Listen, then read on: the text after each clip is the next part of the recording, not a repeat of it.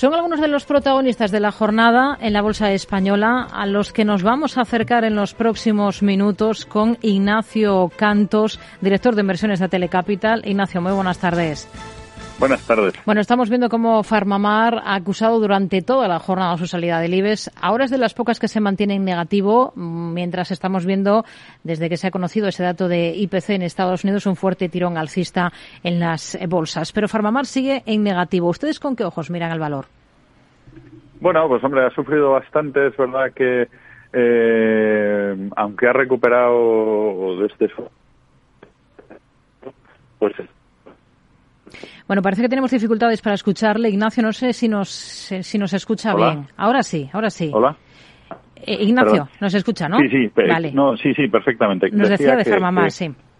Sí, que, que efectivamente que, está lejos de sus mínimos anuales, pero que eh, está lejos de donde estuvo el año pasado y con aquellos productos que iba a desarrollar un poco eh, para, para tratar de, de, paliar los síntomas de la pandemia, etcétera, etcétera. ¿no? Es verdad que yo creo que va poco a poco, que ha tenido algunos milestones buenos durante el año, pero bueno, pues al final salir del IBEX siempre lleva un, una cierta bajada de todo lo que está, eh, de todos los fondos indiciados, etcétera, y que bueno, pues lo sufrirá probablemente en las próximas jornadas. ¿no? Grifols hoy rebota más de un 5,5%. ¿Qué potencial le ven ustedes al valor? Bueno, hombre, eh, Grifols eh, al final, todas aquellas compañías muy apalancadas, esta caída de las tires que estamos viendo por el buen dato de inflación de de Estados Unidos y, lo que lleva acumulado, pues igual que había sufrido antes, eh, precisamente por ese apalancamiento, pues lo, está volviendo un poco atrás, ¿no? Y yo creo que eso es un poco la recuperación que, lleva en estas fechas. Nosotros el valor no lo vemos mal, el gran peligro evidentemente es el apalancamiento. Vamos a ver cuando entre el nuevo CEO de la compañía, pues cuál, cuál es su, su idea y, su proyecto, ¿no? Que tendrá que presentar, pues en los próximos meses. Miramos a ACS sigue consiguiendo contratos a través de su filial australiana CIMIC, ahora otro por 128 millones de euros. ¿Le convence el valor?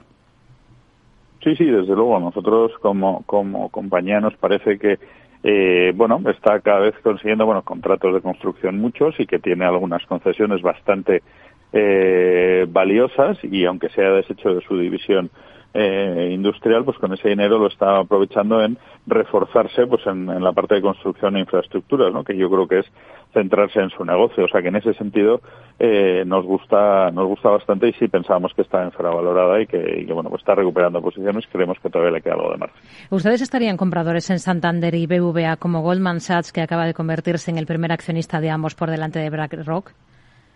Bueno, vamos a ver, esto es una operación eh, de derivados que vamos a ver si hay un comprador final de fondos, si es un cierto proceso especulativo por algún motivo de cierre de, de, posiciones, de dividendos, etcétera.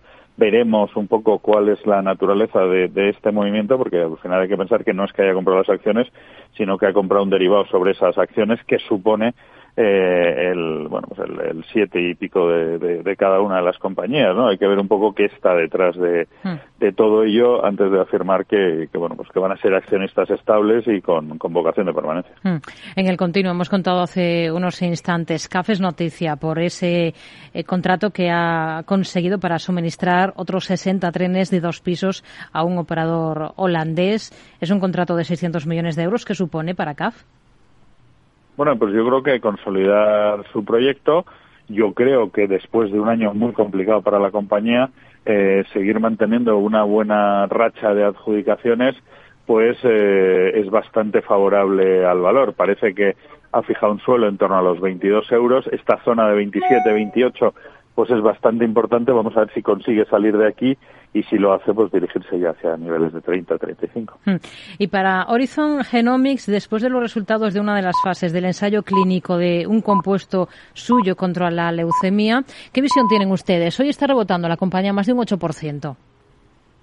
Bueno, eh, eh, es de este tipo de compañías eh, relativamente, o relativamente no, pequeñas, del, del, del continuo, que tiene poco, poco seguimiento por parte de los de los inversores, o por lo menos de los institucionales, y eso evidentemente dificulta su, su salida, ¿no? Y, se va pagando como vemos, ¿no? Es verdad que esta zona en torno a los 2.10, 2.20, eh, pues es una zona de clara, de claro soporte, y bueno, pues cualquier noticia buena, pues es aprovechada para ver niveles claramente más altos. Ignacio Cantos, director de inversiones de Atelecapital. Gracias. Muy buenas tardes. Gracias a vosotros.